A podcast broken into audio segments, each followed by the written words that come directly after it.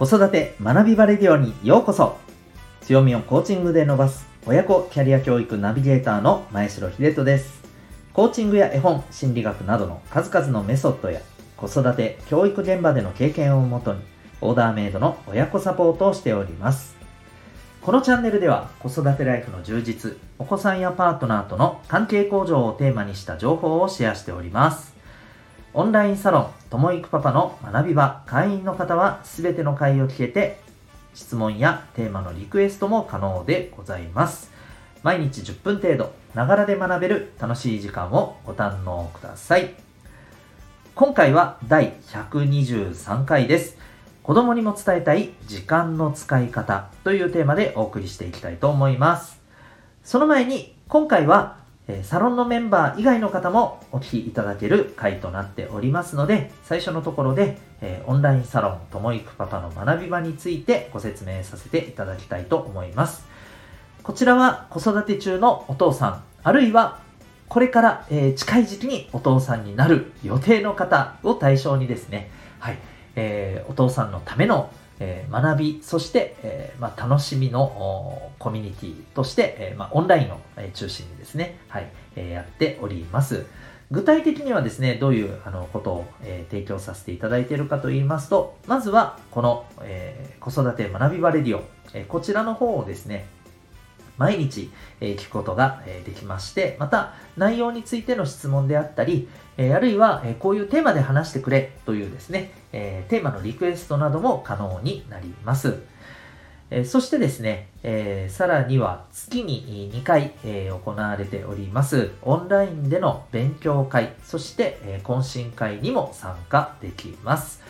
えこちらの方はですね、え例えば子育てや、えパートナーシップに関するですね、えちょっとしたコミュニケーションスキルを毎回学んでいったりですね、あるいは、え今、ま子育てや、えご家庭のことでちょっとこう困っていることとか気になっていること、もやもやしていることっていうのをですね、えまあ、あの参加したパパ同士、私も含めてですね、はい、えーえーと、シェアさせていただきながらですね、えーまあ、より良い方向に行けるように、まあ、ちょっと、えー知恵を集めていく、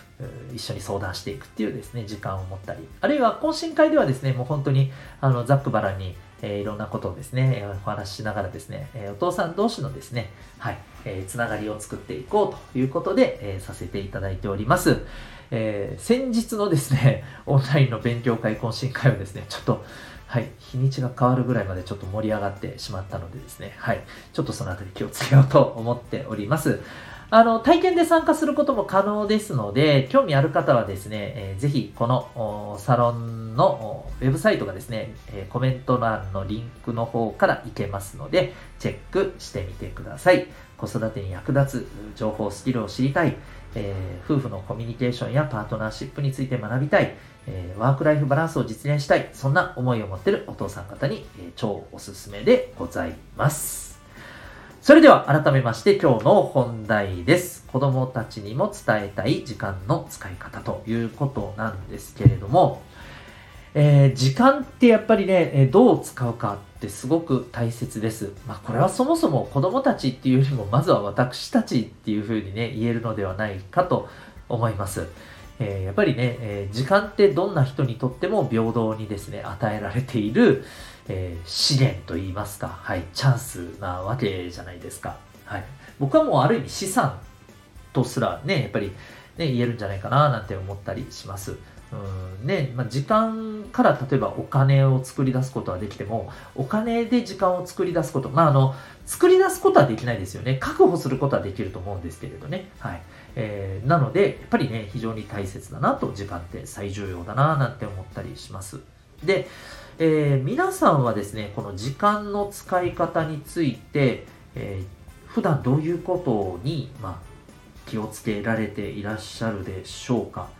えー、例えば自分のための時間ですよね。えー、こういったところってどういうふうに、え、確保されていらっしゃるでしょうか。なかなかね、あの、まあ、やっぱりね、普段忙しいですもんね、その仕事もしつつ、えー、子育て、お家のこともしつつということで、なかなかこう、そんなね、時間なんか取れないよっていうところはあると思います。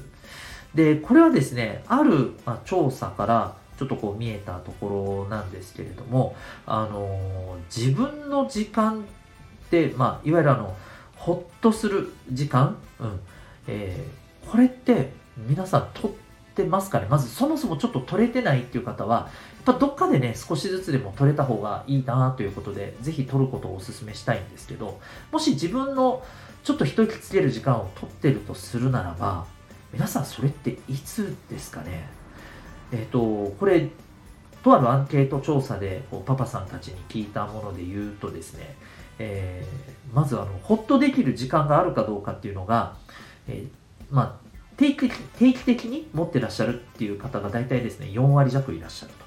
と。で、たまにあるよっていう人が5割ぐらいいらっしゃる。で、全然ないっていう人が大体10%強いるということなんですよね。だからやっぱり、あのなかなか満足に持てる人っていうのがね、そんなにいないなっていうところで。でもまあ、それでもね、これきっと増えてきてる方じゃないかなって思うんですよね。うん。で、じゃあ、いつ頃取ってるのかというと、皆さんいつ頃ですかね？いつ頃が取りやすいと思いますか？これズバリ言うと、えー、一番多いのはですね、えー、平日の夜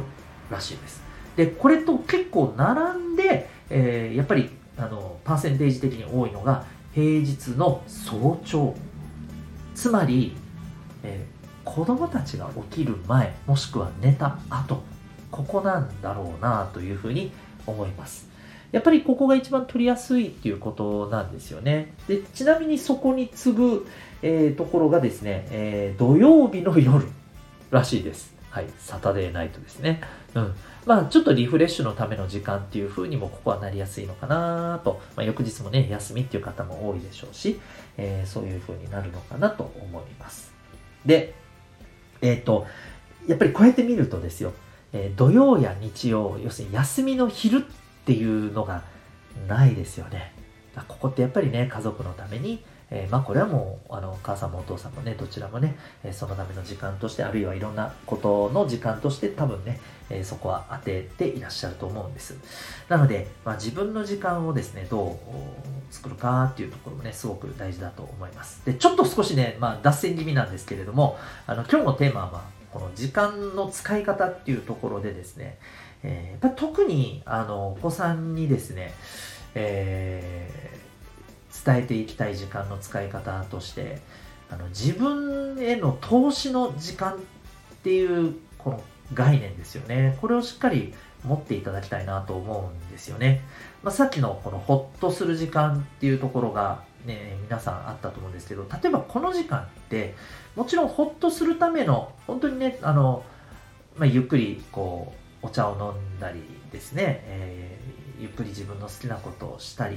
ねえー、そういうふうに使う時間としてもあのもちろんねいいと思いますけれどももし可能であればですね、えー、今後のやっぱりこう自分自身のための投資の時間ですよね、えー、今後のキャリアとかを例えば考えた時に、えこういったスキルを身につけたいからじゃあとちょっとそれを学ぶ時間に当ててみようとかですね。あるいは、えこれから先のこの先のこの仕事に向けて、えまこういったことをちょっと準備していこうっていうね、えその考えをこうやっていく、まあ、時間に当てたりとかですね、うん、まあちょっとそれだとね仕事の延長みたいな感じになってはしまうかもしれませんけどその今やってることっていうよりも、えこれから先のところに向けてっていうとこですよね、えそのための、えいわゆる自己投資の時間に当てていくっていうのも僕はすごく大事だと思います。そしてそれはお子さんにもやっぱりですね、え、ま、自分自身のこの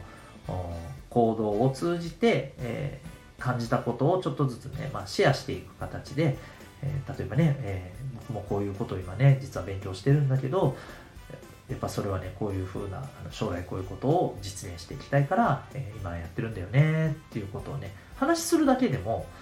ああ、大人だって将来に向けて必要なこと学んでるんだなっていうふうにやっぱり伝わるじゃないですか。うん一番身近な、ね、大人であるやっぱりお母さんお父さんがそういったことをやっているっていうのを目の当たりにするとお子さんもね自然やっぱりそれって伝わっていくと思うんですよね。なので、えー、まあ、もちろんね、えーと、じゃあお子さんがどういうふうなものが自己投資だと感じて、えー、どう時間を使っていくかまたお子さんそれぞれ、えー、違うと思うんで、はい、そのあたりはねまたお子さんとも話をしていくコミュニケーションをとってどういうふうなことに、え自己投資をしていくっていうまああのね考えでいるのかっていうところをねやっぱりこう聞いていったりすることも必要だと思います。はい、これあのお金の使い方とかでも例えば、えー、消費と、えー、投資と、ね、浪費みたいなあのこう概念ってあったりするんですけど、これ時間もそうだと思うんですよね、やっぱりね。必要なもの、生活のために使う時間を消費だとするならば、例えば寝る時間とかですね、えー、食事の時間とかそういったところが当てられるのかなと思うんですよ。で、えー、投資の時間っていうのが今言った通り、まあ、この先の自分のために、えー、それを見据えて、えー例えば勉強したりするとか、え、必要なことをですね、身につけていくための時間だったりとかね。で、浪費っていうのは、まあもちろんね、あの、楽しみのための時間。もちろん浪費もね、の時間っていうのもある意味大切なんですよ。まあ浪費っていう言い方よりも、なんか僕はなんか楽しみとかね、娯楽とかそういった方がいいのかなって ちょっと思ったりもするんですけど、まああの、そういう時間ももちろん必要ですよね。うん、ただ、お子さんってともすると、その、楽しむ娯楽の時間に、えー、ほぼ9割使い切るみたいなね、ことをやっぱりしてしまいがちじゃないですか。なので、えー、その感覚っていうところをね、えー、やっぱり学んでもらうために、まず私たちがそれをね、体現していくことって大事じゃないかなっていうふうに思ったりします。はい。えー、今、私たち自身もですね、えー、ほっとする時間、えー、まあ、自分のための時間、そして、えそれを自分への投資に充てる時間として活用していくこと、えこういったことをですね、お子さんにも、まあ、見せていく。示していくっていうね、行動で示していくっていうことが、えー、できると、まあ、私たち自身にもプラスになるし、お子さんにもね、えー、そういう影響をね、与えるんではないかなというふうに思います。まずは、あの、時間を取るというところからですね、えー、やってみてはいかがでしょうか。ということで、今回は、子供にも伝えたい時間の使い方というテーマでお送りいたしました。それではまた次回の放送でお会いいたしましょう。学び大きい一日を